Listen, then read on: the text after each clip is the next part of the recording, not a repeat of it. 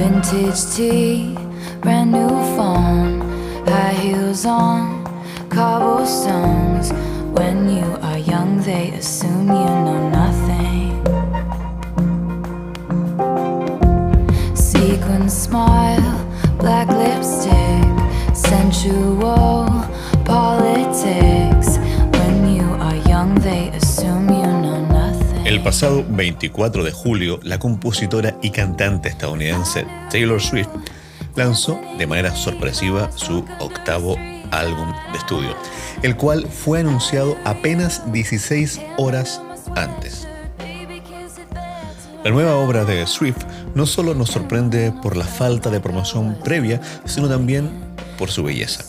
Folklore da un giro y se aleja del electropop de los últimos años para entregarnos la obra hasta ahora más íntima y madura de la reina del pop. Hola, muy buenas tardes, buenos días, buenas noches. Eso por supuesto, como digo, siempre depende de la hora en que estés escuchando este episodio del podcast. Como ya lo habrás eh, notado, vamos a conversar un poco sobre el nuevo álbum de Taylor Swift que me ha dejado impresionado.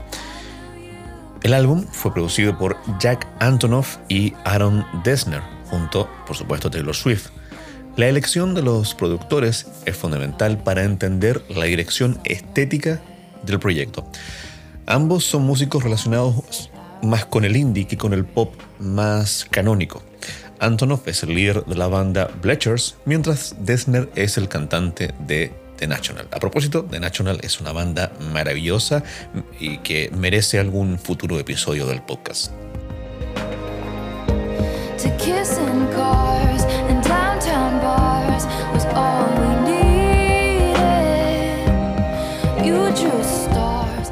Es importante señalar que en el pop contemporáneo hay un inmenso equipo humano en el proceso de producción de un álbum, donde el artista cumple, con el rol más de capitán de buque eh, que de creador absoluto del contenido. Y digo esto porque el artista es quien dirige y conoce el camino de su nave, que es la obra.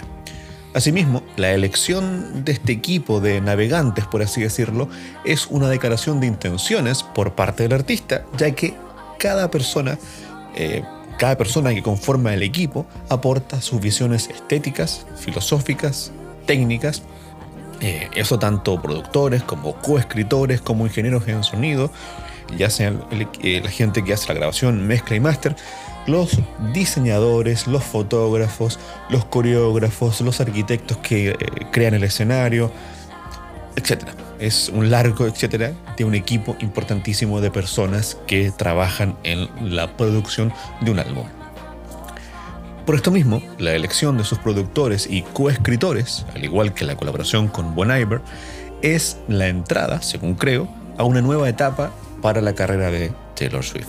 Una etapa de madurez artística.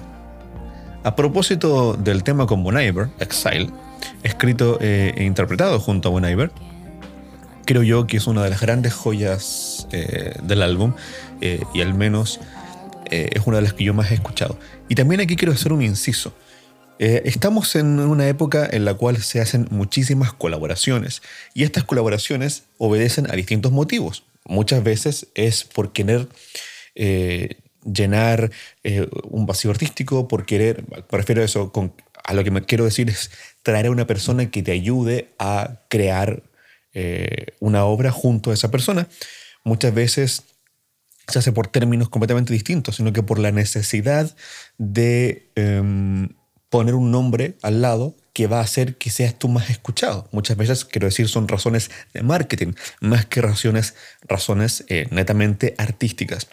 Muchas veces la razón es que admiras a ese artista y quieres vivir un proceso de, de colaboración con esa persona. En fin, hay, un, hay muchos motivos por los cuales se hacen colaboraciones. Lo que sí es seguro es que es algo que está tremendamente de moda. Y en base a eso, lo que quiero decir es que Taylor Swift podría haber colaborado con cualquier artista importante, porque probablemente a nivel de, de- números ella está en el top de todo, junto con Sheeran y Bruno Mars y pocos más. Entonces, ella podría haber colaborado con cualquiera. Y que haya escogido que el único eh, dueto vocal lo hiciera con Bon Iver, es una clara, según yo lo veo, declaración de intenciones de querer ganarse a un público más indie y más maduro musicalmente. Eso a mí me parece, parece fascinante realmente. También es fascinante eh, es que yo creo que muy pocos, eh, quizás ninguno, eh, estrellas del pop han dado un giro como el que da Taylor Swift en folklore. Y ese giro me refiero al arriesgarse, al detenerse y hacer una obra llena de belleza, melancolía y elegancia. Una exquisita colección de canciones para reflexionar y contemplar. Canciones no para bailar, y eso es lo, interesante, porque todo el pop contemporáneo, o gran parte del, pop contemporáneo, está muy pensado para la extroversión, el salir de ti mismo y eh, ponerse en clubs, ponerse en discotecas, bailarse. Eh, a pesar de que tiene momentos más íntimos, de todas maneras es, está muy pensado para la extroversión. Y nos encontramos muy, pocas veces que un artista joven del, pop más canónico, insisto, eh, haga un álbum eh, que no es para bailar, que no es para moverse, sino que es para sentarse a escuchar, a degustar.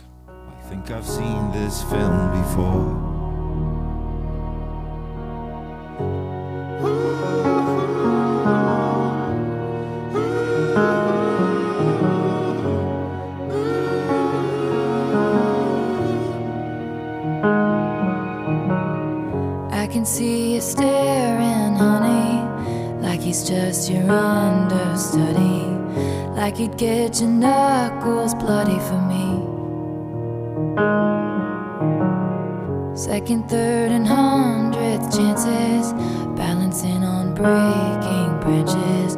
Those eyes add insult to injury.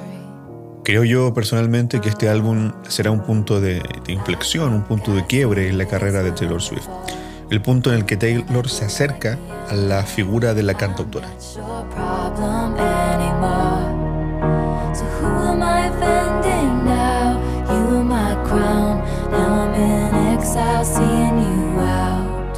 Laura Sisk y John Lowe fueron los encargados del proceso de grabación, mientras que Servan Ginea y John Lowe hicieron la mezcla del álbum y el mastering fue realizado por Randy Marrill. of crime.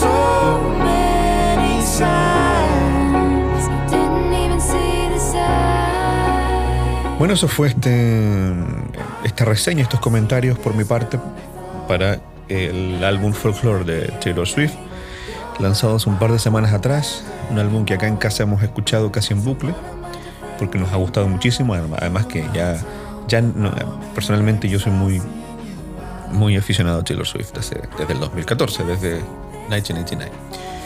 Así que muchas gracias, espero que este podcast le haya acompañado durante el tiempo que duró, eh, algún momento agradable. Eh, cualquier comentario lo pueden dejar en, la aplicación de Apple Podcast, en, iTunes o en Anchor. Nos pueden escuchar en Spotify y en cualquier, en realidad, cliente de podcast. Así que muchas gracias y hasta siempre a través de la música.